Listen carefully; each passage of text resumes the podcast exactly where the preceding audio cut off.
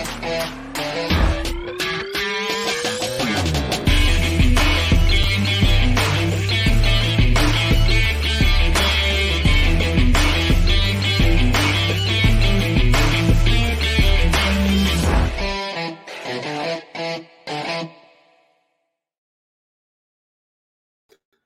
Muy, pero muy, pero muy, pero muy, pero muy buenos días. Sean todos bienvenidos a otro programa más de Inversionista Digital 818. Aquí nos juntamos de forma un poquito más lúdica, más relajada, pero no menos profunda, para conversar de algún tema referente a la inversión inmobiliaria. Y el día de hoy no será la excepción.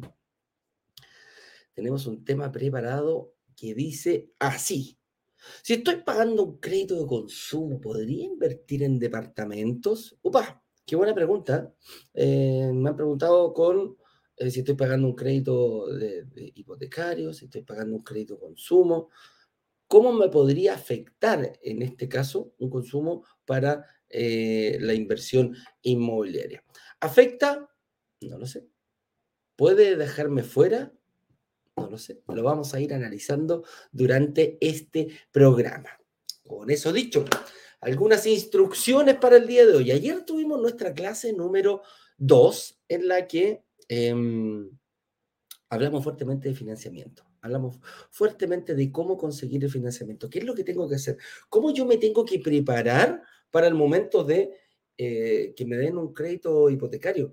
¿Por qué es necesario? Incluso fuimos más allá. ¿Por qué es tan necesario tener un crédito hipotecario para invertir en departamentos y lograr que se vayan solos. Ese es nuestro objetivo. Para allá apuntamos, para allá van todos nuestros esfuerzos, no solo los míos y Ignacio, sino de toda nuestra compañía.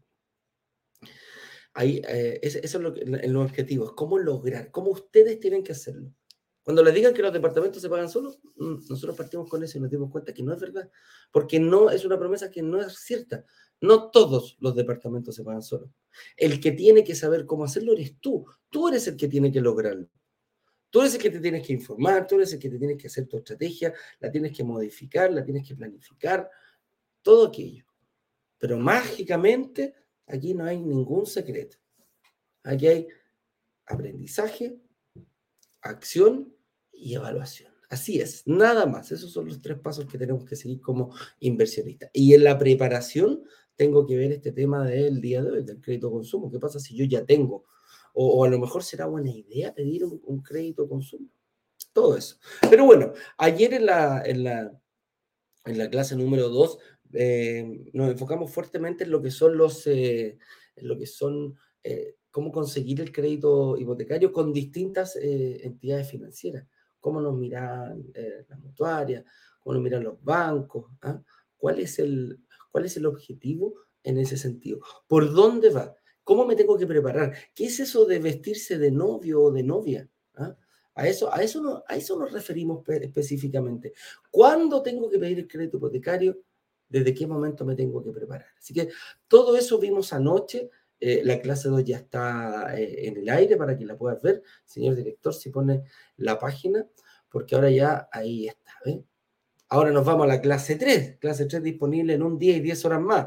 ¿Cuándo va a ser? Mañana a las 7 de la tarde. Entra a la página de instrucciones, brokerdigitales.com, es la clase 2 o instrucciones, cualquiera de las dos. Y ahí están disponibles. Clase 1 y clase 2. Muy, muy, muy, muy bueno que, las veas. Si te perdiste la 1, bueno, chequea, si te quedan dudas, vela de nuevo. Y después pasa a la 2.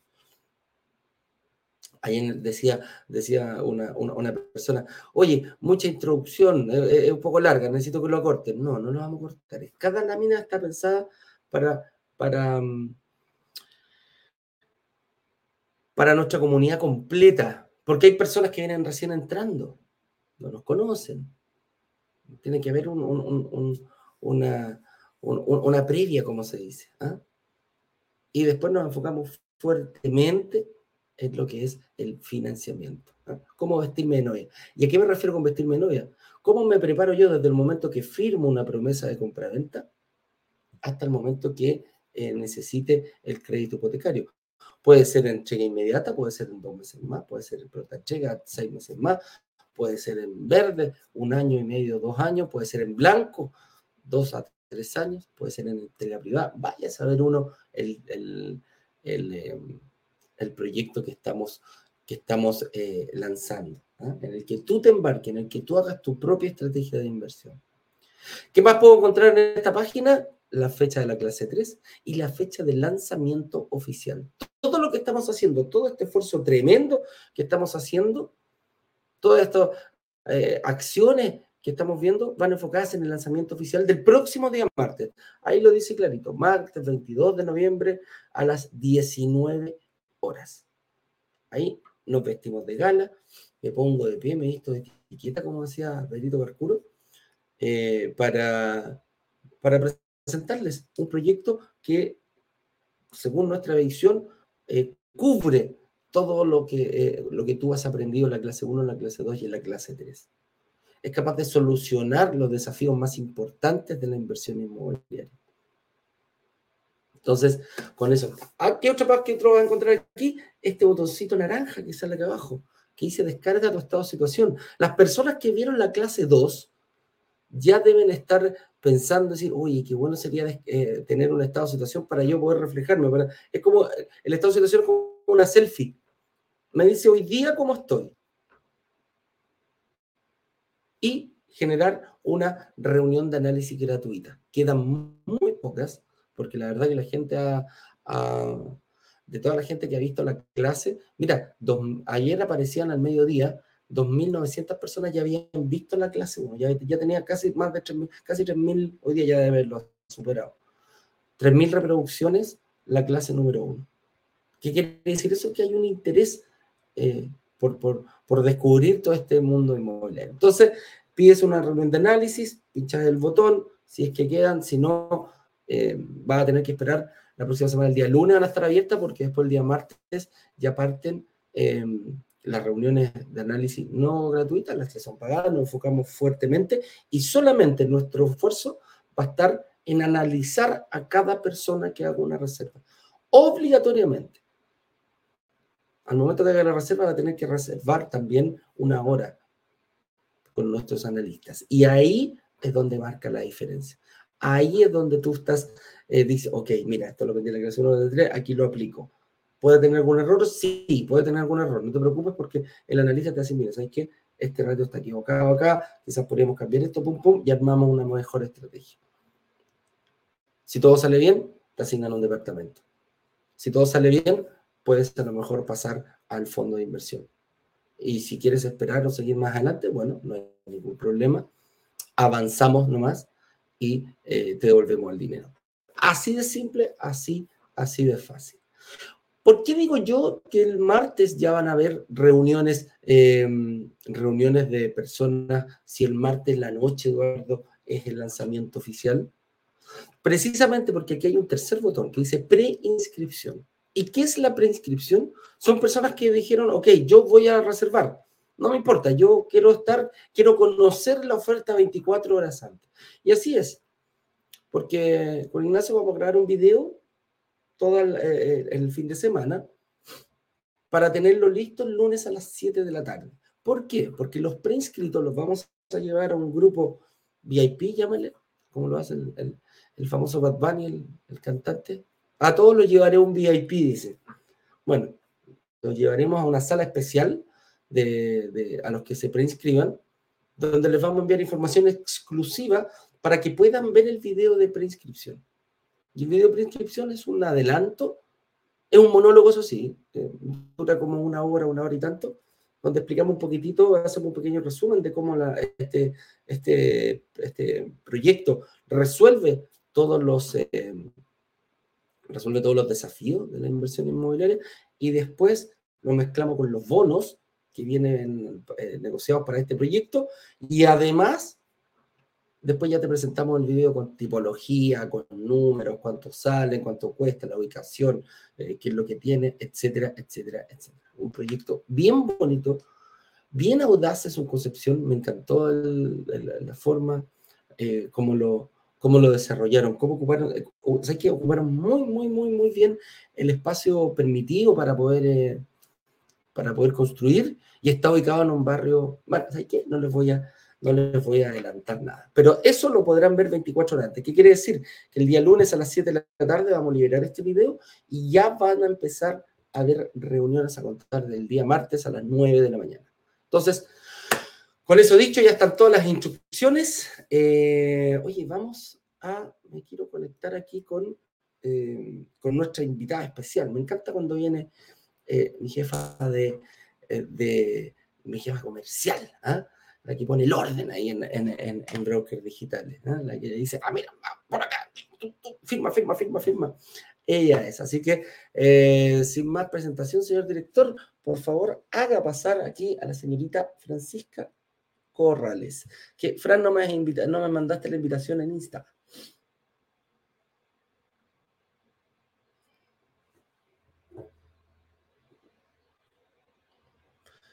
Señor director. ¿Va a ser pasar a la freno, no?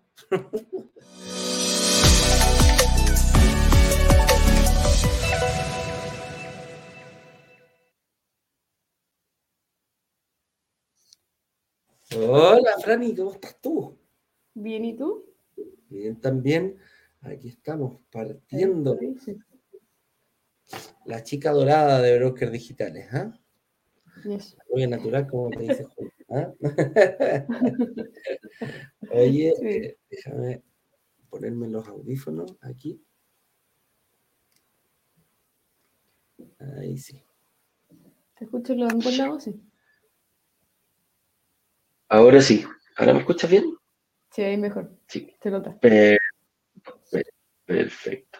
Oye, Franny, bienvenida. Necesito que eh, me ayudes aquí a ver el, el tema que vamos a tratar para el día de hoy, que dice, si estoy pagando un crédito consumo, ¿podría invertir en departamentos?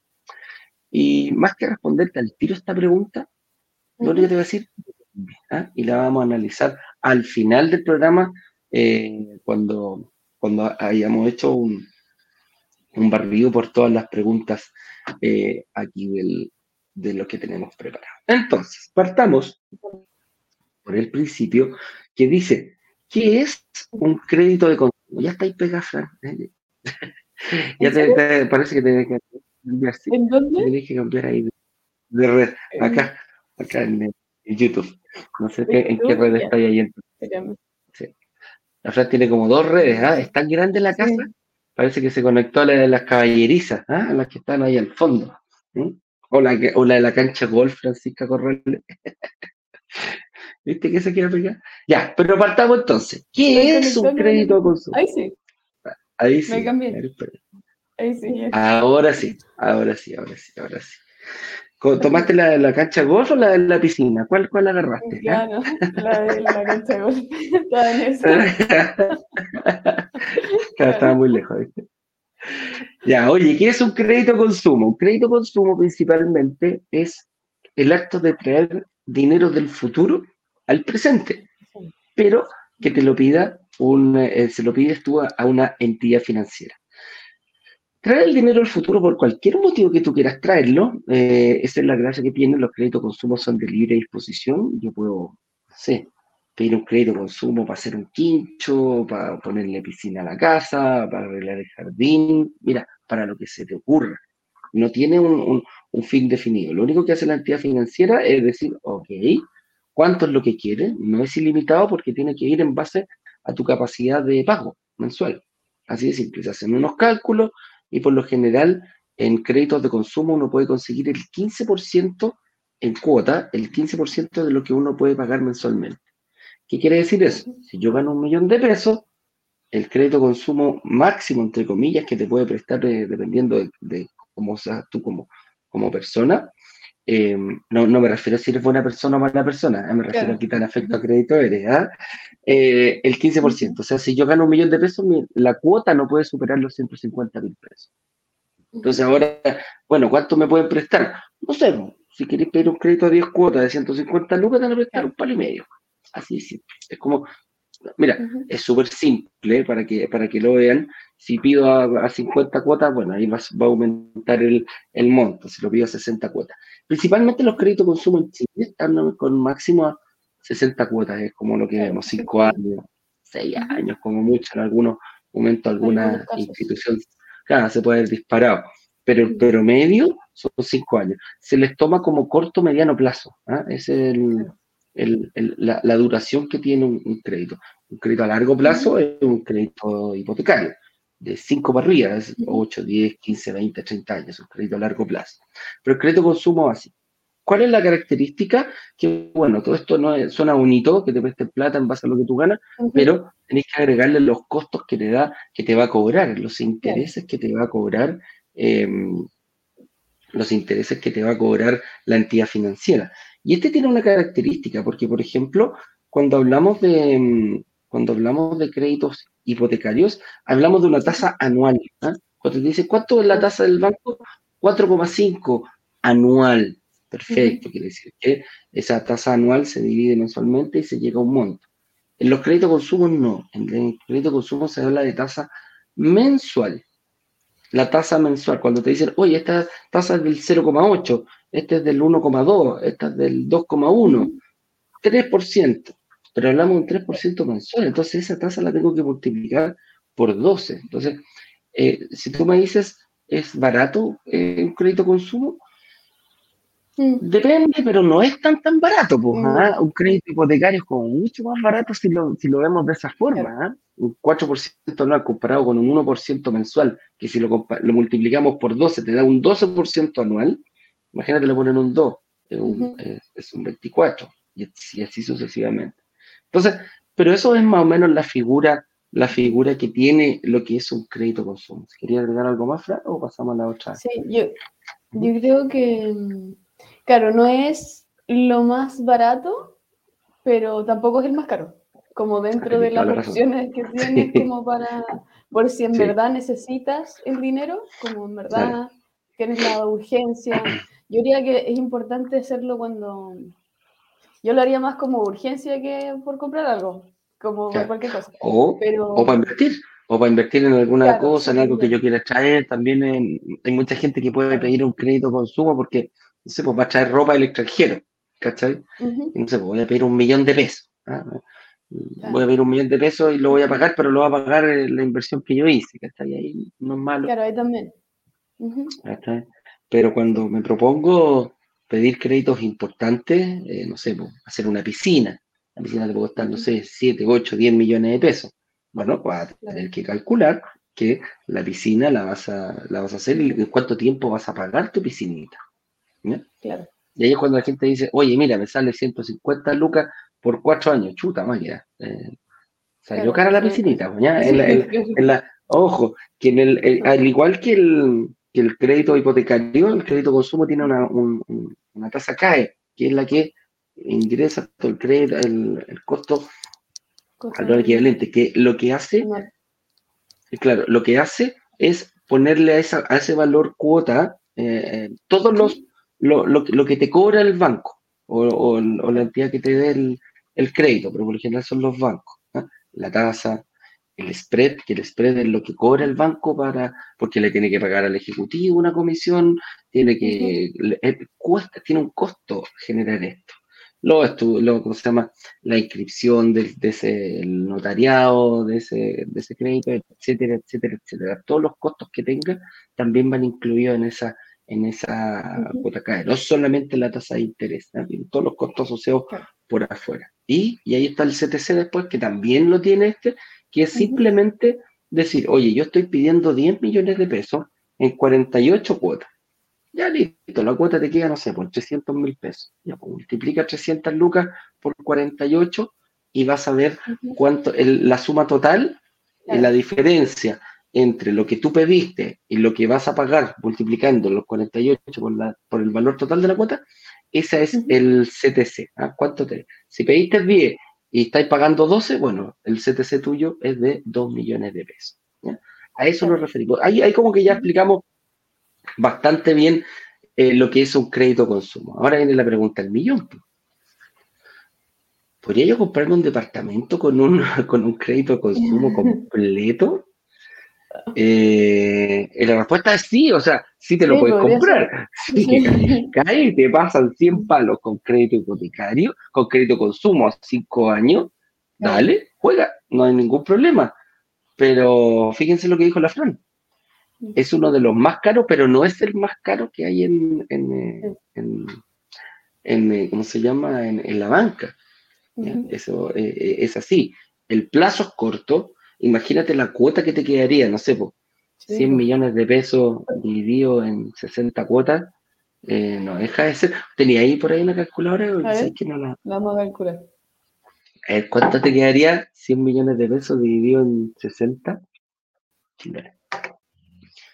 Oye, nos que pegar la frana aquí. de nuevo ustedes te conectaste a la... la... no, tranquila, pero te escucho. ¿Cuánto te dio? Eh. Sí. ¿Cuánto te, cuánto te dio? Me da... 100 millones eh, dividido en 60 cuotas. Me da un 1,6666666. Espérate. Un millón seiscientos, ¿no? A ver. Un millón seiscientos. Ponle 100 millones. Es que claro, 100 millones dividido en 60. 100 millones. Sí, ponle 100 millones. Pero debe ser un millón, un millón seis, ¿no? No, del, son. Ah, sí, un millón seis. Un millón, un millón seis, seis, seis, seis, seis, Claro, pero eso claro, sin, pero estamos, interés.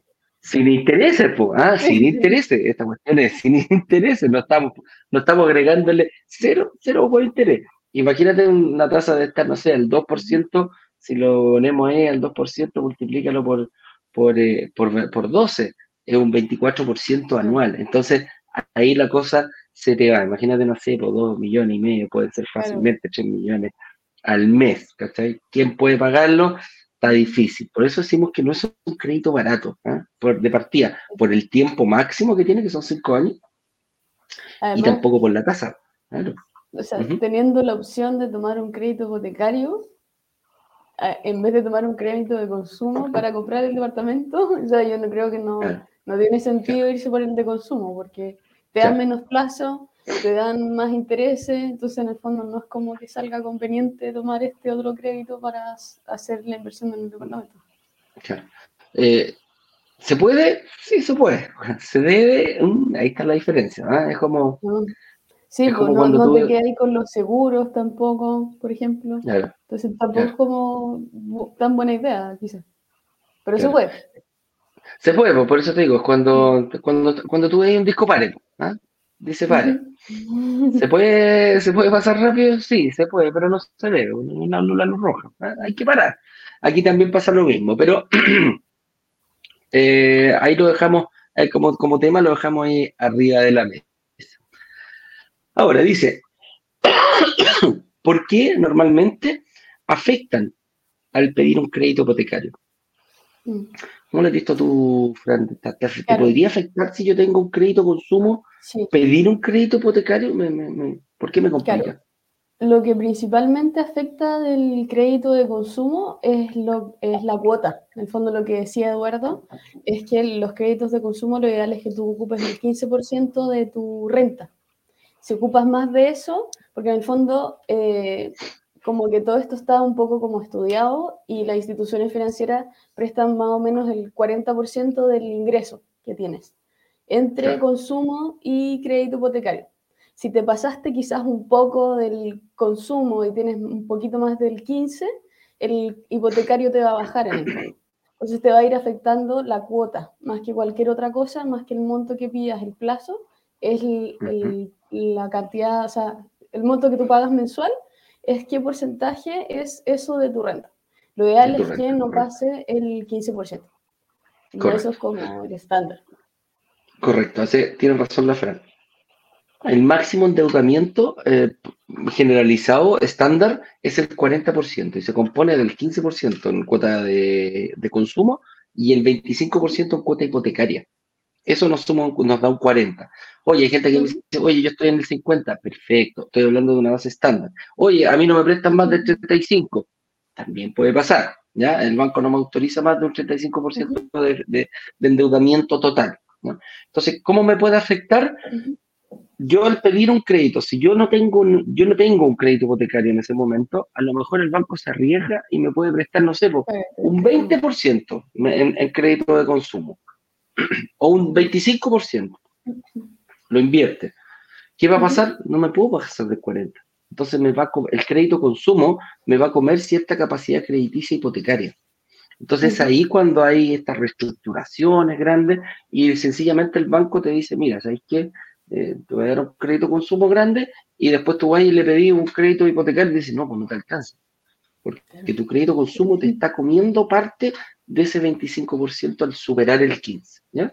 ese, eso es lo que principalmente... Entonces, si lo, si lo seguimos con el mismo ejemplo, yo gano un millón de pesos, puedo pedir en cuota, en cuota, que la cuota del, crédito de consumo no supere los 150 mil pesos y la cuota del crédito hipotecario no supere los 250 mil pesos.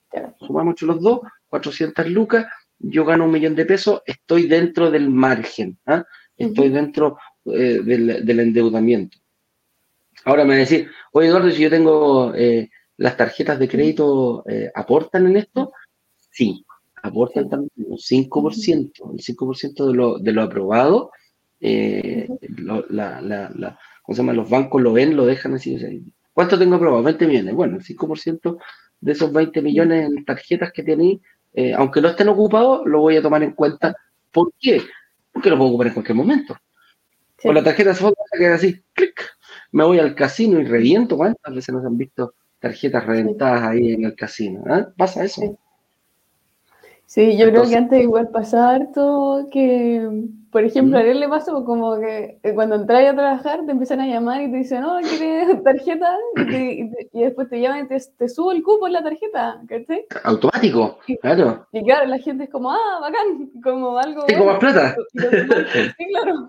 Claro, tengo más plata. Pero claro, al final no es tan buena y hay gente que tiene unos cupos así exorbitantes y en realidad no, no lo ocupa pero claro, dice, no, tengo un cupo, no sé, por 20 millones, pero no lo ocupo, así que es lo mismo. No, sí importa.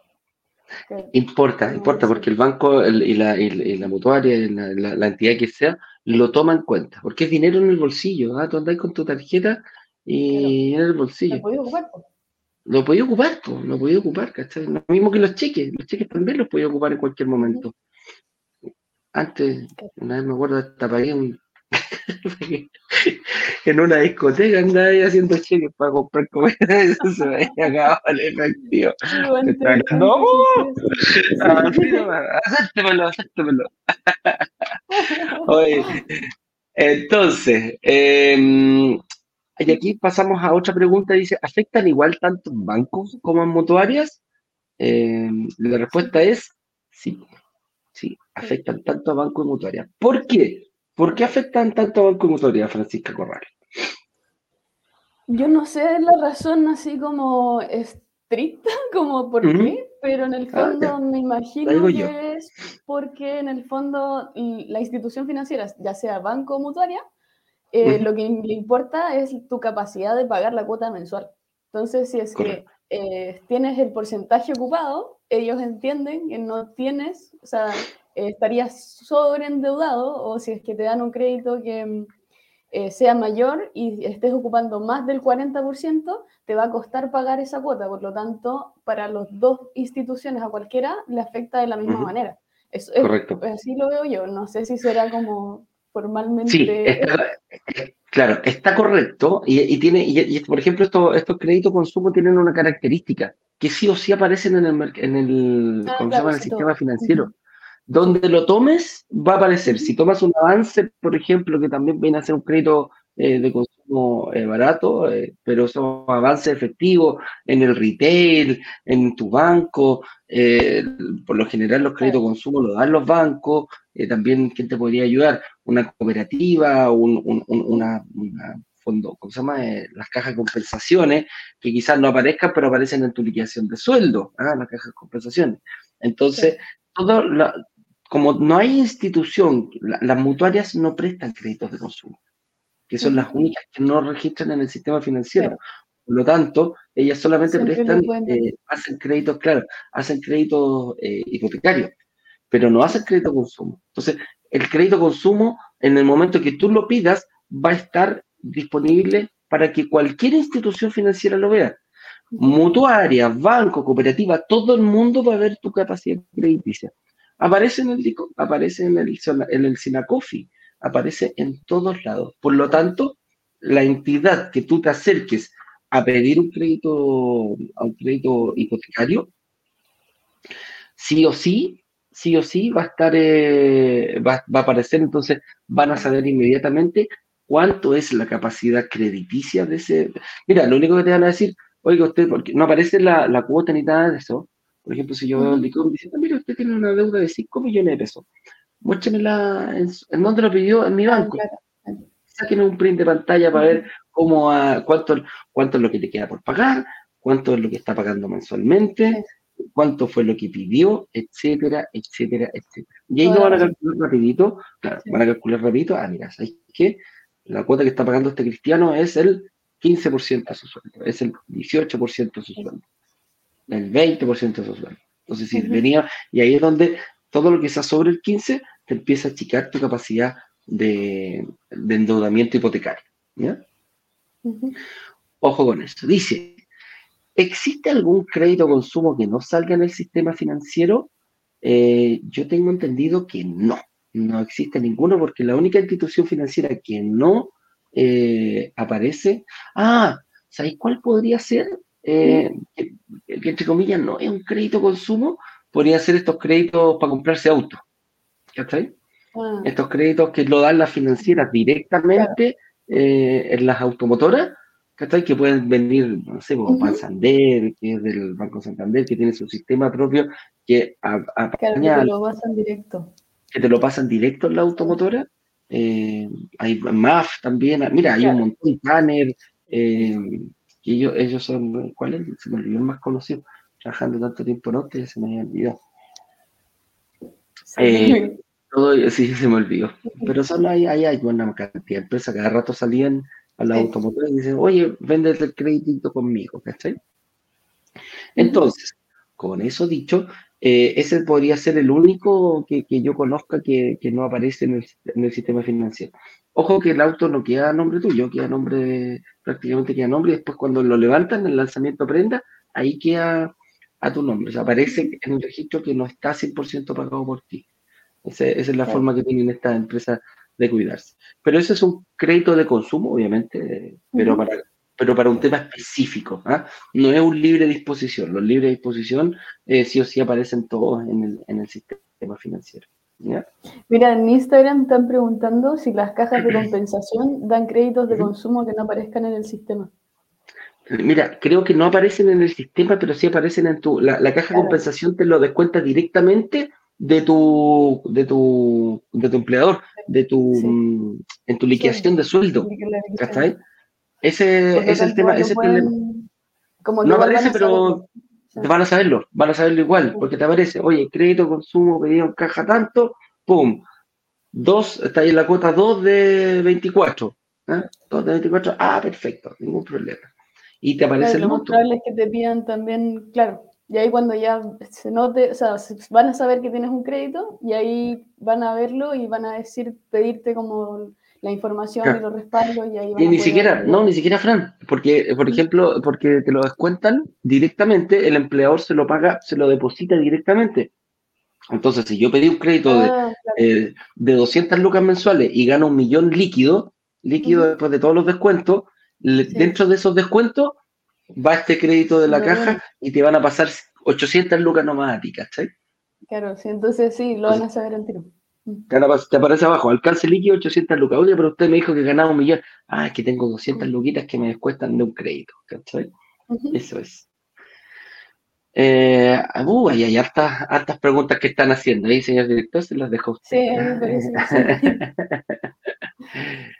Oye, em, eso, Avancemos entonces. Dice, ¿podría prepagar un crédito consumo antes de sacar un crédito hipotecario?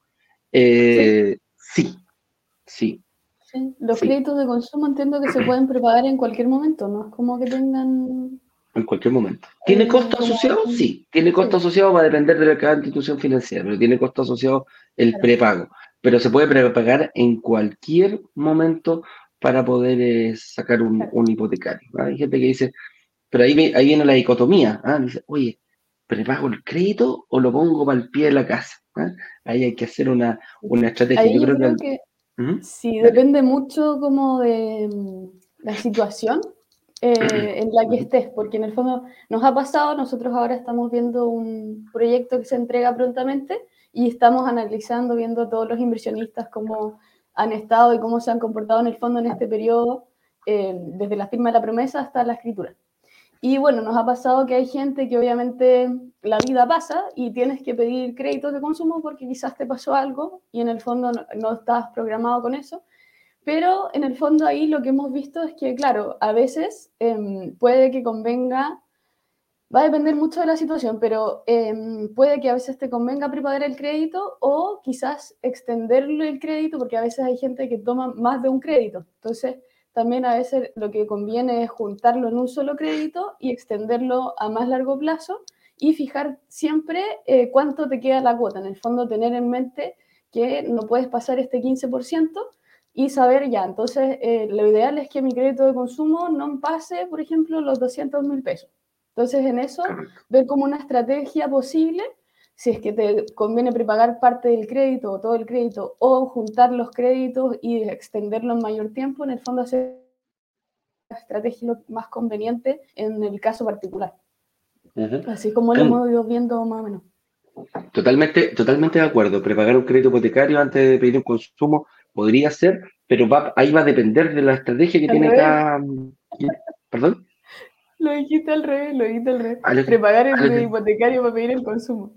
No, no, no, al revés, al revés, al revés. Pedir el consumo, eh, prepagar un consumo para pedir un crédito hipotecario puede ser una buena estrategia, pero depende, depende. Yo sé cómo lo vería, Fran. Eh, de repente, si yo tengo la posibilidad de prepagarlo, a lo mejor me conviene más dar mayor pie. Eh, dar un buen pie, eh, de recibir algún descuento que me dé la, inmobiliaria por pagar el, pie y quizás ese crédito se pueda agotar durante el periodo de construcción y yo lo pueda seguir pagando. Entonces, eh, pagando, lo tengo asimilado a las 200 lucas, voy por ahí, no tengo ningún problema, termino pagando, no sé, por 7 meses más y el departamento me lo entregan en 24 meses más. Entonces, por ahí, eh, ese es el juego que hay que hacer. Ahora, para la entrega inmediata, ahí es cuando se complica. Ahí es cuando si yo, voy, por una entrega inmediata, tengo un crédito consumo y resulta que me pega tan fuerte ese crédito consumo que no me están dando el hipotecario, ahí sí o sí. Claro. Hay que prepagar el crédito, el crédito de consumo para poder sacar un hipotecario. Hay, hay distintas, siempre hay distintas formas de poder hacerlo. Dice, ¿de qué forma podría invertir si ya tengo uno? ¿Qué consejo le podríamos dar a una persona, Francisca Corrales, mm. que hasta se le ocurrió pasar por la, por la automotora y cambiar el Corsa por el Audi A3 ¿ah? y está pagando 500 lucas? Porque, ojo, em, hay, hay, hay, situaciones, hay situaciones que, que, lo, vemos, lo vemos a diario. Yo lo veía mucho, también trabajaba en auto. Te dicen, oye, 450 lucas la cuota del autito que te queréis comprar durante 28, ¿cómo se llama? 24 meses y sacar las cuentas y vamos, sí, dale, tremendo surround, ¿ah? el último modelo, ¿ah? ya está pensando, saco, saco pasar a la Fran, decía ahí el Ariel, ¿ah? invierto, invierto, ¿ah? invierto. Eh, pero no, no, porque en el fondo, eh, a, lo que voy yo, disculpa, a lo que voy yo, es decir, que no tenéis problema en hacerlo pero te dicen, oye, comprométete a pagar un pie de 24 cuotas a 400 lucas. ¡Oh! No, pero es que, pero es que ¿cómo? Si es mucho. Entonces, ¿cacháis la percepción que llegamos a tener? Pagar los autos, tarjeta de crédito, tarjeta de crédito 24 meses. Yo trabajaba en autos de alta gama y veía cómo, cómo pagar, sin asco, cuotas sobre un millón de pesos. Así de simple. Pero venía el problema. Se atrasaban en una y les quedaban las coas. Y esa, y esa trampita esa trampita fue, porque te lo juro, más del 50% de ese tipo de crédito eh, era el objetivo que fueran a refinanciar, fíjate. Que fueran a pedir ah, un crédito. Ese era el objetivo. ese era el objetivo de, la famosa tarjeta, claro, la famosa tarjeta. Yo lo veía con amigos, lo comparaba también, un amigo que trabajaban en Audi, que trabajan en BM, que me decía, oye, ¿se, se, se te da lo mismo que acá? que tarjetean las 24 cuotas sin interés, ¿ah? y, claro, cuotas de un millón, un millón doscientos, gente que ganaba lucas, pero resulta que eh, después se las trazaban en una, en una sola cuota y les quedaban las cosas así como que venían a refinanciar acá. Más del 50% de las personas lo hacían. Pero ¿Cachai? Que eh, eh, es, como, es como la percepción. Ahora, la pregunta dice, ¿de qué forma podría invertir si ya tengo uno? ¿Tenemos alguna solución para eso, Fran? ¿O la digo yo? Sí. ¿Sí? Es que yo creo que depende mucho. Bueno, no sé cómo lo estáis pensando tú, pero en el fondo yo, eh, con esta pregunta, yo creo que depende mucho de, del crédito que tomaste, cuánto tiempo lo tomaste, cómo te está quedando la cuota. Em, depende mucho también si es que em, ya estás, quieres invertir con algo de entrega inmediata o quizás entrega futura, porque en el fondo, si ya puede ser que tengas un crédito alto, o sea, un crédito de consumo con una cuota alta, pero si inviertes a futuro, no sé, pues eh, tienes 24 cuotas y, y, vas a invertir en un departamento que se entrega en 30 meses más. Eh, lo puedes hacer igual, pues no hay problema. En fondo, en el, lo importante es que puedas pagar la cuota mensual o tener algún cierto ahorro para poder ponerlo en, de pie. O en, en, el fondo va a depender un poco de lo que quieres hacer. Pero, por ejemplo, también, si es que no puedes poner tanto para el pie y necesitas pagar este crédito en cierto tiempo, también podrías meterte en el fondo. Entonces, yo creo que hay como muchas opciones dependiendo de la situación en particular y qué es lo que buscas también. Como que depende bastante. Estoy súper de acuerdo contigo. Y mira, aquí tenía, de hecho, de qué forma voy a invertir. Y la primera recomendación es invertir en proyectos en blanco. ¿ah? Invertir en proyectos en blanco. No, Fran lo dijo muy bien. Invertir en un proyecto futuro, eh, independiente de la cuota que yo pueda pagar ahora, invertir en futuro es, un, em, es una tremenda opción. ¿Por qué? Porque durante el, mientras más lejana esté la fecha de entrega del departamento, Recuerden bien que la fecha de entrega del departamento es cuando yo necesito sacar el crédito hipotecario. Independiente que yo firme una promesa compra-venta hoy día, si yo la fecha de entrega es en 36 meses más, yo por ahí por el mes 34, 33 me voy a tener que preocupar del el crédito hipotecario. Por lo tanto, yo tengo un crédito de consumo que independiente de la cuota que yo esté pagando, me puede pegar en contra al momento de pedir el crédito hipotecario, bueno, firma la promesa de compra-venta, no una cheque inmediata, firma de un proyecto en blanco, un family office, ¿ah? un, proyecto que, que, sean de estos proyectos que se entregan a futuro, ¿ya? Em, la, venta privada que le llamamos, venta en blanco, venta privada, son proyectos que, que, sean exclusivamente para cierto tipo de personas y que aquí hemos logrado eh, ofrecérselo a la comunidad bueno, esa es tu estrategia en ese momento. No invertir ahora, terminas de pagar tranquilamente el crédito de consumo y también vas pagando durante, porque, ojo, ese es el desafío. si, lo quieres hacer, lo estás tomando porque te está pegando el crédito de consumo, tu desafío es pagar la cuota del, pie, la cuota que está, acordaste con la inmobiliaria, más el crédito de consumo. Entonces, ojo con eso. ¿Ya? Pero la fecha de entrega sí o sí tiene que ser mínimo, mínimo seis meses posterior a la última fecha del pago del crédito que tú pediste ahí, el crédito consumo. Entonces, eso, eso, mm. eso es. ¿ah? Yo creo que lo otro importante es, claro, en, ese, como en ese, como idea, si es que están como pensando en eso, lo importante también sería pagar las cuotas del crédito a tiempo, en el fondo, y dar a la institución financiera como a entender que eres buen pagador también, porque si te atrasas con el crédito eh, y después, no sé, pagas cuotas juntas, no pagas alguna, en el fondo ahí también estás dando como un mal antecedente y también eh, se podría como... Eh, parece que no me escucho bien en Instagram. En Instagram, a ver. ¿Me Dale, a ver, habla para yo poder escucharte aquí. ¿Me escucháis? A ver, dale. No, ¿Aló? Habla de nuevo. ¿Aló? ¿Ahí? ¿Me escucháis? No, no te escucho en Instagram. Sí, ¿viste? Que dijeron no se escucha. No te escuchas, sí. No te escuchas en Instagram. Qué raro. Aquí, aquí, aquí, chuta, tengo la maja, mamá, aquí vas a ver cuál es. O por último, muy bajo, dice. Claro. Ah, qué raro. Pero Revisa la, la, la, conexión. Desconecta el audífono y conéctalo o no. De repente pasa, se puede dar por ese lado, Fran. ¿Mm? O a lo mejor tiene, si lo escucha muy bajo, tiene que subir el. a lo mejor tiene que subir el. Ahí lo saqué. Ah, pero no lo ahí, puedo ahí te escuchas. Ahí te escucho. Sí, ahí lo saqué. Pero no sé si. A ver, háblame de nuevo. ¿Ahora? ¿Me escucháis? Sí, ahí te escucho. Sí, ahí te escucho. Ya, perfecto. Sí. Así, lo dejé sin el audífono. Sí, que se nos va a acoplar. Es que me están llamando y por eso puede ser que se. Ah, ahí está. Pues. Ponle avión. cuatro veces. Sí. Cuando, claro, cuando te están llamando, como que se, va el audio. ¿ah? Se va el audio. Claro.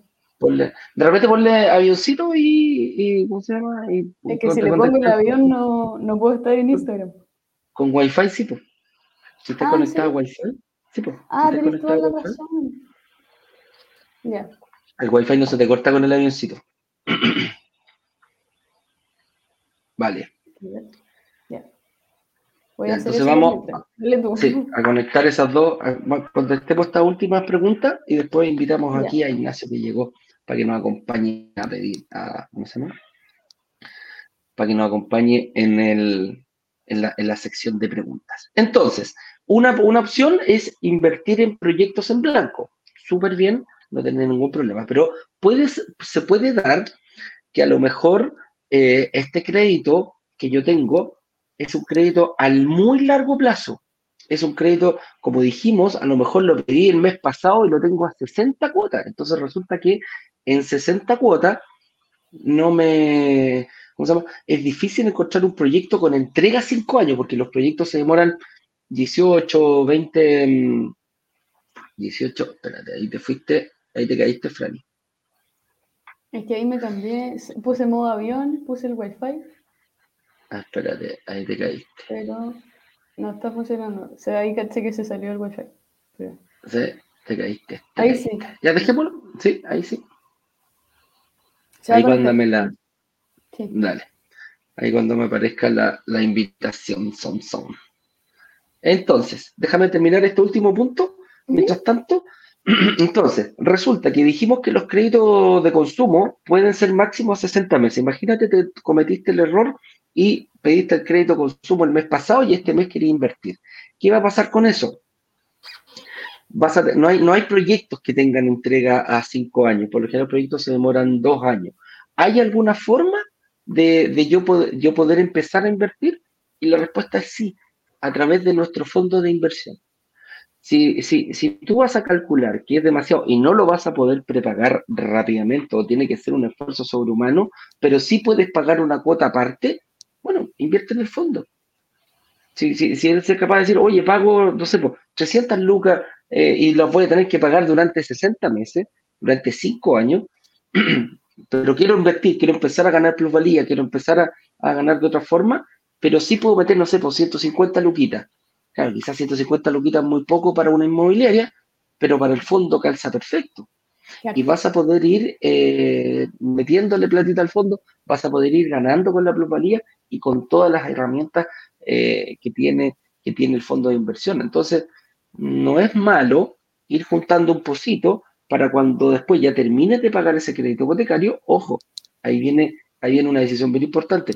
Voy a disponer de una plata que durante 60 meses no, no la tenía disponible para vivir, ahora sí la voy a poder agregar al, em, ahora sí la voy a poder agregar quizás a un pie, a una inmobiliaria, y en ese momento ya voy a quedar limpio con el banco, porque era un, crédito grandote que lo, que lo, que lo pedí. Eh, muchas veces son refinanciamientos también los que se hacen, no solamente para adquirir eh, propiedades, perdón, no para adquirir eh, cosas materiales. Muchas veces te hacen un refinanciamiento cuando estás medio medio, medio atorado con las tarjetas de crédito, dicen, ok, venga un consumo que es más barato y se lo refinancio a 60, 70 cuotas. Entonces, en ese caso, perfectamente puedes invertir a través del fondo de inversión.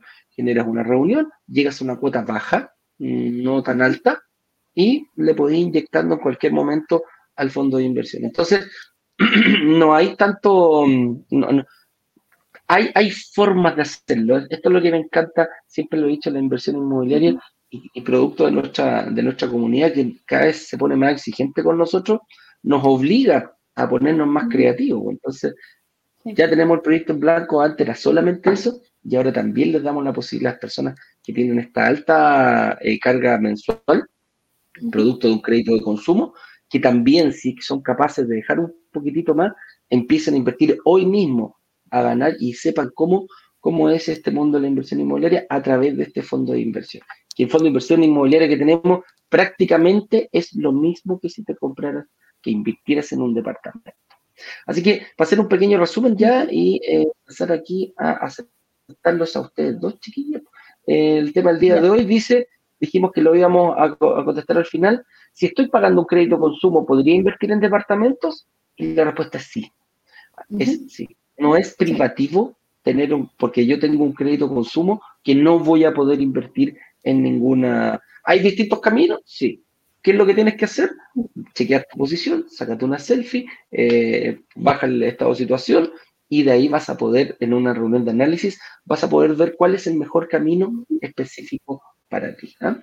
Así que, ya te los voy a dejar pasar. Señor director, por favor, haga pasar aquí a Ignacio Corrales para que contestemos algunas preguntitas a nuestra gente. Ahí ya los dejé pasar a los dos aquí a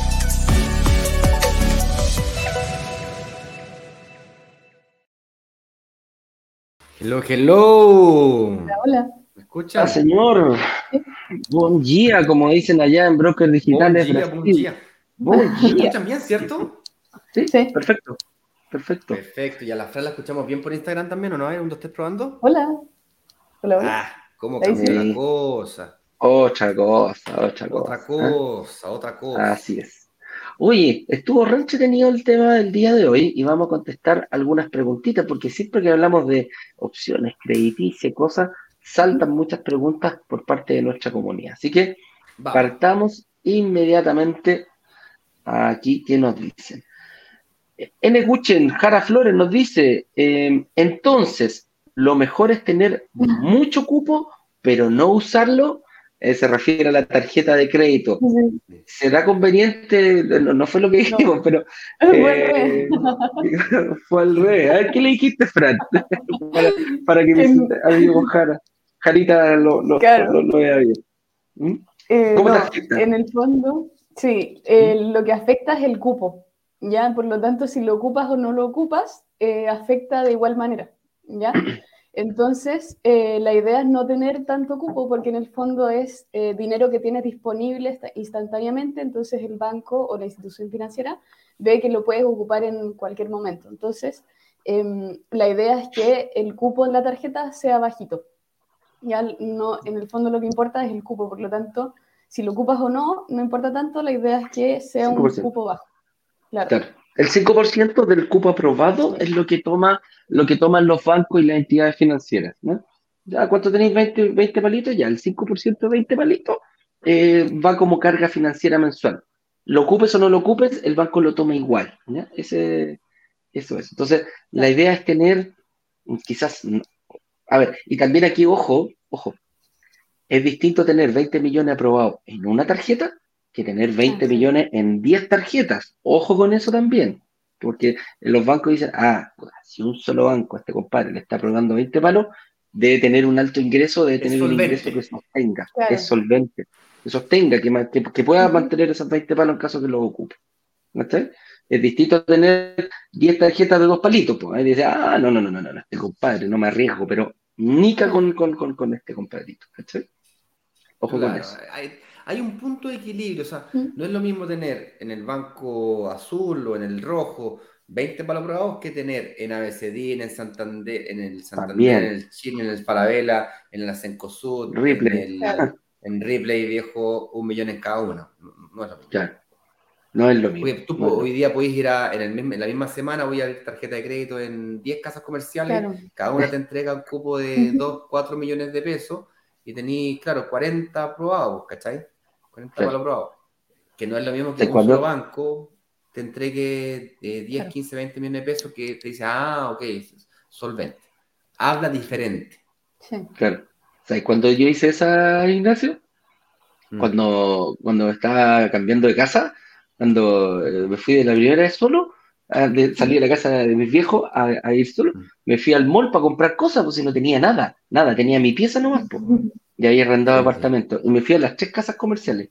aquí en el mismo día, las tres porque te daban un 15% de descuento por la primera compra. Entonces dije, ah, ya, pues. Y saqué, la saqué la Rive, saqué la Cercosud y saqué las Falabella. Yo tenía como veintitantos años. Y claro, y se puede, y compadre, te las dan en, el momento, te las dan. Me decían, no, claro. esto vaya, aquí tiene su tarjeta, vaya y compre. Ojo con eso, después las tuve que cerrar porque tenía un cupo grande que no, no era capaz de, de, de, de, absorberlo, ¿cachai? Y decía, no, qué rico, pero los bancos te miran de otra forma. Así que ojo con eso. Cerráis después. Mm. Claro. Mauricio Díaz dice, hola, ¿qué pasa si estás pagando el pie de un departamento que se compró en blanco con fecha de entrega 2023 o 2023, dice acá? Pero te avisan de la inmobiliaria que el proyecto está atrasado y se entrega el 2024. Ignacio, ¿qué, qué, si, estás, si estás invirtiendo es una buena noticia porque quiere decir de que el crédito hipotecario te lo, van a, te lo van a pedir solamente en 2024, tienes más tiempo para pagar el pie, tú probablemente la última cuota del pie le ibas a pagar en, en, 2023, te entregaron probablemente 6 meses, 8 meses o 10 meses, 12 meses más para pagar, por lo tanto tú puedes seguir pagando eh, la cuota del pie y en vez de dar un 20% pie, da un 25, un 30% pie, el departamento se sigue valorizando y eventualmente si el 2024 te prestan un crédito al 80% y aún así se paga solo, tú la diferencia la puedes utilizar para comprarte un segundo departamento, la recuperáis, te compráis en otra, en otra propiedad, eh, pagáis el 10% de entrada, ¿cachai? Entonces vaya acelerando tu ciclo. Entonces, desde ese punto de vista, como inversionista, puede ser hasta una buena noticia. Sí. Para vivir días diferentes, ¿cachai? Para vivir, el que quiere vivir, que se compró su casa propia y está viendo el sueño de la casa propia y, yo lo, lo, único que quiero es salir de la casa de mis viejos porque, claro, ahí pues, es la peor noticia del mundo, te pueden decir, ¿cachai? Eh, porque son y sobre todo si estáis arrendando. Claro, y si vos estáis arrendando, que tenéis que alargar el contrato de arriendo, es un montón de problemas que te pueden Claro, si estás arrendando es problemático porque tenéis que alargar el contrato de arriendo, tu actual arrendatario te dice ya te renuevo el contrato, pero te lo renuevo por un año, entonces tú tenés que calcular más o menos la fecha de entrega de tu departamento con la fecha de entrega de arriendo, eso es complejo. Eh, por eso que yo no, la casa propia se paga al contado, ¿cachai? Entonces yo me y no tengo problema con eso. Oye, dice acá, nuestro amigo Paul Toledo nos dice, hola, estoy más confundido que, más enredado que cachipún de pulpo, dice ahí. ¿eh? Saeta, dice, soy más confundido. Saeta reitera que los bancos consideran el 5% como deuda mensual en total, el total de las deudas con tarjeta de crédito. Así, pues, lo, dijimos lo mismo. Estamos... Déjame tratar de explicarlo a mí de pronto. Dale. Ah, bueno, entonces no. Dale, dale, dale. Sí, ok. Supongamos que tenés 10 millones de cupos. Los 10 millones de cupos, ¿ok? Pero tú no tenías, el cupo no, lo tenías ocupado. Por lo tanto, em, el banco dice, ah, ya, perfecto, tienes 10 millones de pesos de cupo. Como en cualquier minuto los puedo utilizar, mm, yo voy a considerar como que los utilizó y hizo un plan de pago por lo tanto le voy a, le voy a quitar de su capacidad de pago el 5% de esos 10 millones, es decir, como si estuviese pagando una cuota de 500 lucas. Es decir, si ganáis 2 millones de pesos, el banco va a decir, ah, pero como pago una cuota de 500 lucas, o voy a simular como que pagas una cuota de 500 lucas, en realidad voy a hacer como que este caballero, en realidad, aunque me demostró que gana 2 millones, como tiene este cupo preaprobado de 10 millones, lo voy a considerar como que su renta realmente es de un millón y medio. ¿Por qué? Porque tiene que, eventualmente podría tener que pagar 500 lucas. por lo tanto, como a mí me gustaría asegurarme de que este caballero siempre me pueda pagar el crédito hipotecario que me está pidiendo, voy a hacer esa consideración. Correcto. Espero haber explicado mejor ahora. Súper claro ahí eh, dice Sebastián Alfaro, hola a todos, buenos días, señor director. Eh, dice, mi pregunta, mi pregunta de ayer, si pueden explicar el proceso de contratar otro seguro de desgravamen y de incendio y cómo el banco me puede devolver la diferencia en precio. Ah, correcto. Te lo, explico yo bien rápido, cortito, preciso. Para que no sepa, eh, tú puedes contratar el seguro de incendio y de desgravámenes por fuera del banco, en una, directamente en una compañía de seguro. No tienes la obligatoriedad de contratar el seguro de desgravamen a la hipoteca. Lo que sí, el banco no, puede, te va a decir, ah, usted quiere contratar por fuera, le subo la tasa. Correcto. Porque lo que importa finalmente no es la tasa al banco, es la CAE, que es la carga anual equivalente, porque los productos del banco o la entidad financiera son la tasa de interés más los productos asociados. Las mutuarias eh, tienen generalmente esa combinación. Es la tasa de interés del crédito que están entregando más los productos asociados. Correcto. Eh, necesito hacer una aclaración del tema, dice el señor director. Ya, pero venga, señor, que paro de hablar lo que estoy diciendo porque me, me interrumpí. Sí. Ok, tengo que parar de hablar lo que estoy diciendo. A ver, ¿qué pasó? Señor director, venga a aclarar. A ver, venga, venga, venga, venga para acá, venga para acá. ¿Qué quiere aclarar? A ver. Muchas gracias. A la salida. A la, a la, salida te espero. La aclaración al Faro es la siguiente. Efectivamente, tal como dice Ignacio, al tomar el crédito hipotecario, el banco te puede subir la tasa si no tomas los seguros con ellos. Pero una vez que el seguro está otorgado, tú al mes, a los dos meses, a los tres meses, cuando tú quieras, en cualquier momento del crédito, tú puedes decidir cambiar de compañía de seguro. E incluso puedes pedir la devolución de las primas pagadas anticipadas a tu banco una vez que ya tienes contratado el nuevo seguro con una nueva compañía de seguros. Eso es algo que se puede hacer y hay empresas especialistas que se dedican a ello e incluso hay compañías de seguro que tienen publicidad en redes sociales y en medios donde ellos ofrecen hacer esto para las personas que ya tienen crédito hipotecario tomado y algunas veces se recupera alguna, alguna buena cantidad de dinero. Esa es la aclaración que quería hacer, Ignacio. Después arreglamos. Después arreglamos. Déjame, hacer, déjame aportar algo más que, que faltó ahí. Porque se puede hacer. Cuidado, que todo lo que dijo hay que repetirlo porque no se escuchó en Instagram, Eduardo. Entonces, no, me voy, a, ir enojado a esta cuestión, no pienso volver, porque me interrumpen, me interrumpen toda vez que hablo. Ya, oh, déjate alegar, y mañoso este, ya, hay que repetirlo, se puede hacer, sí, una, una, una consideración. Como dijo Ignacio, si tú lo haces antes de pedir el seguro, el banco te va a decir, ok, listo, no hay problema, pero te subo la tasa. Si tú lo haces después de haber pedido, de que te hayan otorgado el crédito hipotecario, no hay ningún problema. Incluso hay eh, compañías que se dedican a hacer esto. Dicen, ok, mira, yo hace seis meses pagué esto, ok, no quiero seguir con el seguro con la compañía X que me da el banco, ¿ya? Voy a tomar otra. Perfecto, le dicen, ningún problema. Incluso quiero que me devuelva eh, lo que yo ya he pagado durante esta, esta prima y te devuelven un porcentaje hay que tener una consideración, eso sí. Si tú lo haces con el banco, los seguros van incluidos en la cuota mensual. Se van pagando solos. Si tú lo haces por fuera, tienes que tener dos consideraciones. Una, que no quieres sin cobertura, porque tienes que pagarlo todo de una. Catch, las 12, el, seguro completo lo tienes que pagar en una sola cuota. Y tienes que tener ojo que desde el momento que se te venza, porque son seguros a un año, no quedes descubierto ningún día porque no hay tener la mala suerte que, entre que se te venció el seguro y 15 días después se te, ya te pasó. No me digas qué te pasó. se te, eh, ¿Cómo se llama? Quedaste sin cobertura, quedaste sin cobertura y, voy, ¿cómo se llama? Y no te vayan a cubrir, no sé, porque se te quemó la casa. esas son las consideraciones que hay que tener. ¿Qué más quieres aportar, Ignacio? Algo muy importante, tal vez lo más importante, la respuesta.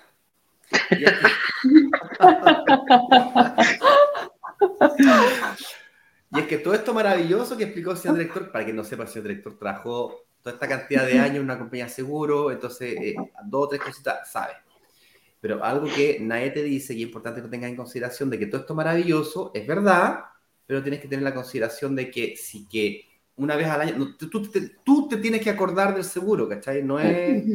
Y yo no sé ustedes, viejo, pero yo, yo, si es que no me lo anoto, se me olvida. Se me olvida lo que comí en el almuerzo. No, no, no, me acuerdo. No, Entonces, y hay que pagarlo, hay que pagarlo completo. Y te atrasáis un día. No me interrumpas, caramba, te vas a sacar la cresta. ¿Sabes qué? Te voy a sacar mejor. Llegaste muy pesado hoy día. te voy a eliminar yo, te voy a pasar ahí al cool. Ya, cool ay, ay, ay. Déjame ver acá. Uh, Carmencita nos dice: eh, hola, mi marido tiene un crédito consumo a cuatro años y cuenta con un ahorro de 10 millones de pesos. Quiero invertir en un departamento. ¿Cómo lo puedo hacer? Está en una muy buena posición, su marido, créeme Carmencita, yo creo que lo mejor que puede hacer es ver la clase 1, 2 y 3, pedir una reunión con un, con un analista y va a, van, a, crear una estrategia en conjunto, ¿ya? Eh, no basta solo decir, mira, tengo crédito, ya tengo ahorro, eh, ¿cómo lo hago? ¿Ah? ¿Dónde firmo? No, hay que, hay que, hay que instruirse, hay que, mm, hay que, hay que aprender un poquitito, ¿ah? hacer la clase 1, 2 y 3, y ¿sabe qué? Mira, es más, si no hay reuniones de análisis, haga una reserva, pues. Cuando le toque, haga una reserva. Total, ¿qué vas a perder? Nada. Porque si no te gusta, bueno, te devolvemos el dinero. Si calificas, te asignamos un departamento. Y si no, eh, te decimos, mira, ¿sabes qué? Vete al fondo por un ratito y después eh, vas por la, por la inversión. Así que Carmencita tiene todas las cartas arriba de la mesa para poder eh, hacerlo. Pero te veo muy bien prospectada como lo estás diciendo ahora. Otra pregunta. Dice, stupid, stupid music. el nombre. stupid music. ¿Y dónde uno podría invertir? ¿En qué fondo y dónde? Ignacio, contéstale esta pregunta a Stupid Music. Bien, es muy sencillo. Eh, el Fondo de Inversión Inmobiliaria es un fondo público, no tiene apertura y cierre de carrete, no existe ese concepto en el fondo de inversión, de hecho por ley no se puede hacer y consecuentemente la forma de invertir en el fondo que fue creado para nosotros, microinversionistas, es la de eh, hacer una reunión de análisis. ¿Cómo hago una reunión de análisis? Simplemente vas a la página web y pides el botón de reunión de análisis gratuitas y la pides. La gente que está en Instagram puede usar el, link que está en la descripción de la biografía o la descripción de la cuenta. Ahí, justamente ahí. Y así es simple, no es más sofisticado que eso. Claro, la próxima semana va a estar bloqueada la agenda para, quien reserve. Entonces, la próxima semana, si es que tú ya estás clara que tienes que ir al fondo, paga la reserva, pues son las primeras 100 lucas que van a ir al fondo. Son, tus son tus primeras 100 lucas del fondo. Es un camino también. Eric Quirono dice, el seguro de incendio se calcula sobre la tasación de la propiedad, pero en siniestro, si la propiedad ha aumentado el valor, ¿cubre la tasación inicial? ¿Se puede contratar un seguro por la diferencia para cubrir el total? En un seguro de incendio, ojo con esto, en un seguro de incendio eh, nunca se cubre el total, el valor total comercial porque el terreno no se quema. El terreno queda fuera, se ah, excluye del incendio. se, toma solamente el valor de construcción. ¿cachai? Ojo con eso.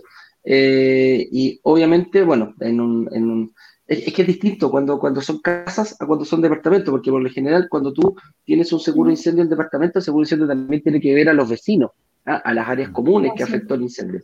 Entonces, pero por lo general cuando es... Em, él, se puede preocupar de eso lo que está diciendo, sí, porque yo puedo haber tomado el seguro por 2.000 UF y resulta que ahora mi propiedad vale 4.000 UF, ¿cachai? Entonces hay, se hacen ajustes, se hacen ajustes en ese sentido.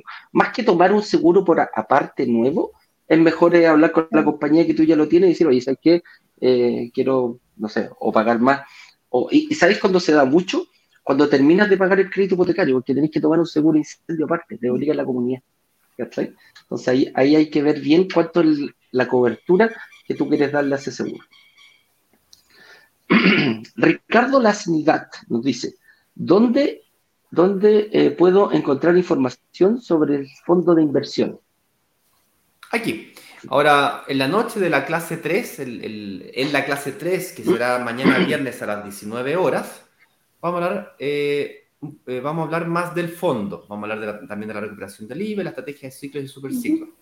Se va a alargar un poquito la clase, prepárense para una hora y media, para las dos horas de clase, justamente porque tenemos que explicar el tema del IVA y el tema de la, de la información del fondo. Ahora, con eso dicho, tú podrías ir en este instante a la página web, brokerdigital.com, hay una pestaña que dice fondo de inversión, hay un PDF, eh, más latero que la cresta el PDF, pero ahí está toda la información. Y además, es largo y latero la cuestión, eh, pero tú podés eh, verlo ahí. Además, podrías meterte a la CMF. ¿Cómo lo puedo hacer? Yo pedí hoy día que pusieran un botoncito directamente al link de la, de la CMF donde está el fondo y ahí tú puedes descargarle también los reglamentos internos del fondo. Y con eso ahí tenéis para aburrirte un buen rato leyendo. Claro. Así es. Paula Saavedra nos dice, hola, yo quiero comprarme una casa. Qué bien, Paulita, por usted. Dice, ya tengo un crédito hipotecario, pero además quiero invertir. ¿Qué me recomiendan? La quiere hacer toda la Paulita. A ver, ya tiene un crédito hipotecario. No sé si será un departamento. quiere una casa y además quiere invertir. Eh, yo le recomiendo invertir para que después su casita se la compre chin chin. ¿ah? Esa, es la, ese, ese, esa es la recomendación. ¿Alguno de ustedes quiere aportar más para...? Eh, yo le recomendaría que puede vender la casa que tiene hoy día con el crédito hipotecario que tiene hoy día, lo podría vender, monetizar y con eso hacer un super ciclo de inversión, ya sea con la casa que se quiere comprar, eventualmente se puede comprar al contado, utilizar su capacidad de pago para ir pagando eh, pies de los departamentos que tiene. Como ya tiene un crédito hipotecario, altamente probable ese crédito lo tenga con un banco, eh, con la venta de la propiedad, la nueva casa eh, la sacaría con una mutuaria para que no aparezca el sistema financiero y eso no me estorbe para los ciclos de inversión que quiera hacer con departamentos pequeñitos. La segunda estrategia que puedo utilizar es sacar ese crédito que tengo de la, actualmente con un banco, llevarlo a una mutuaria y aunque me cueste un poco más caro respecto del valor cuota que estoy pagando hoy día, el hecho de que yo probablemente lleve parte importante del crédito pagado me va a permitir volver a sacarlo a 30 años, la cuota del crédito me va a bajar igualmente y yo voy a sacar el crédito del banco para ponerlo en una mutuaria, me va a salir del sistema financiero, me va a, poder, me va a permitir invertir en departamentos de forma muy acelerada. Y eso sería lo que yo haría. es muy poca información como a poder decirte exactamente qué hacer, pero más o menos esos son los caminos que yo veo en términos muy generales viables. Dice él, hola, si la constructora quebró y las obras se atrasan porque debe asumir otra constructora, ¿me quedo ahí? ¿Me quedo allí? ¿O me cambio de proyecto? Me quedé en la reserva. Ah, o sea, no he pagado... No he pagado nada. Pagó la pura reserva, no ha pagado ni un cheque. la pura reserva. Bueno, si pagaste la pura reserva, es que dar... Si es que no es poco normal, ojo como hay seguros asociados, la verdad que lo que tú estás perdiendo ahí es el costo oportunidad. si te sales, vas a perder el costo oportunidad. Un ejemplo. Pagaste la reserva. Lo que pasa es que tú pagaste la reserva, entonces estás partiendo. O sea, devuélveme la reserva o, o, pierde la reserva si querés y, y, chao, te olvidáis. Si no quería hacer ni siquiera eso, ningún problema. Más grave sería que tú me dijeras, oye, llevo un año y medio pagando, quebró y están las terminaciones, tengo que cambiar de constructora, se van a demorar un año en, hacer ese trámite. Es un poquito más rápido que eso, son entre cuatro o seis meses, pero bueno, da la misma. Eh, yo, para, la tranquilidad de Después de un año, no me vuelva a interrumpir por la red. Chuta, ya, hay que ahorita ahí.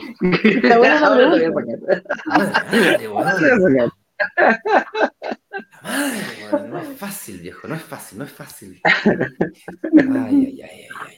Llevas un año y medio pagando. Pues. Como llevas un año y medio, pero te podéis callar. Un año y medio pagando. Puta madre, ya. Voy a esperar unos 5 segundos. Uno, dos, tres. Ok. Un año y medio pagando. Puta madre. Me desconcentraste, si llevas un año y medio pagando, el, valor de la propiedad que invertiste se valorizó, por lo tanto, si te sales, tienes ese costo de oportunidad que pierdes. Por lo tanto, ahí sería más, sería, sería doloroso hacer eso. Pero si sales de ahí y te vas y te compras un recolocado, por ejemplo, un camino podría ser. Y también va a depender si te dejan salir de la, de la inmobiliaria, porque, claro, ellos están incumpliendo el contrato, tú podrías utilizar eso, pero a tener que demandarlo, incluir, incurrir en, en costos, habiendo seguros de por medio, podría ser un camino. Yo no me saldría. Yo esperaría a que la, que la nueva constructora asuma el proyecto y ahí sí avanzaría al siguiente, llegaría hasta el final del proyecto. Eso haría yo, porque yo, el costo de oportunidad es muy alto. Generalmente una propiedad de 3.000 UF al 5% por año son 10, 15 millones de pesos. Es mucha plata. Eso es Ivone, eso es lo que haría yo.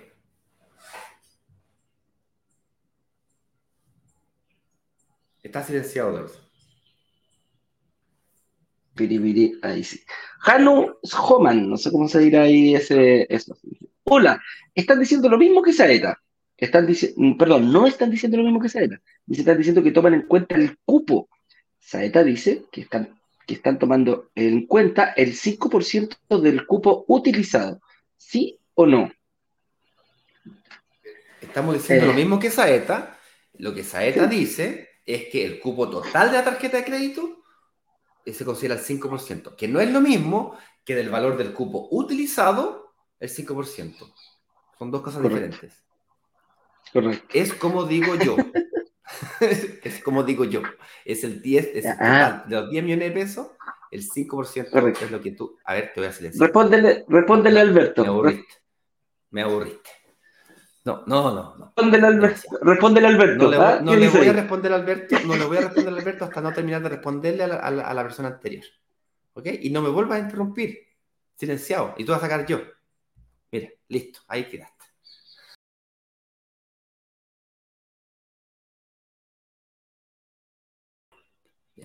Paremos de jugar. Estaba yo diciendo de que es el de los 10 millones de pesos que ocupa tu tarjeta de crédito, el banco considera como que vas a gastarte esos 10 millones de pesos y eso lo tienes que repactar. Y esa, esa es, esa es la lógica que está detrás. ¿ok? Si tú tienes un cupo de tus 10 millones de pesos, 5 millones de pesos utilizados ya, eso automáticamente te va a pegar a la vena. Pero es que es- es, eh, son las dos cosas. si, si tienes 5 millones de pesos utilizados y tienes ya pagando una cuota de 5 millones de pesos, eso también te pega. Pero el banco va a ver que además de los 5 millones de pesos que ya tienes utilizados y estás pagando la cuota, además va a ver que tienes un cupo total de 5. Es decir, el banco va a decir, ah, él está pagando esta cuota, tiene 5 millones de pesos utilizados, está pagando la cuota, pero además tiene otros 5 disponibles. O sea, podría gastar 5 Claro. más. Por lo tanto, te va a considerar el 5% de los 10 millones de pesos, no solamente los 5 del cupo utilizado.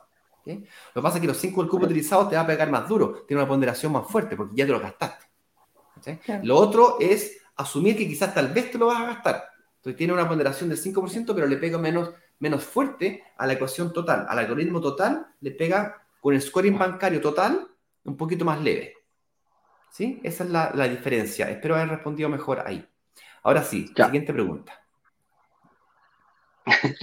La última. Al- Tómate un arbolín, Ignacio, te noto un poco estresado. ¿ah? un poquitito. es, que, es que Eduardo me saca la, la- me, me, me, me- saca la.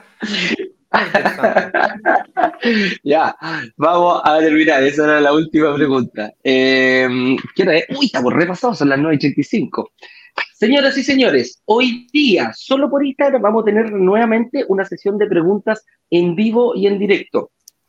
Estuvo re entretenida, fue bastante gente.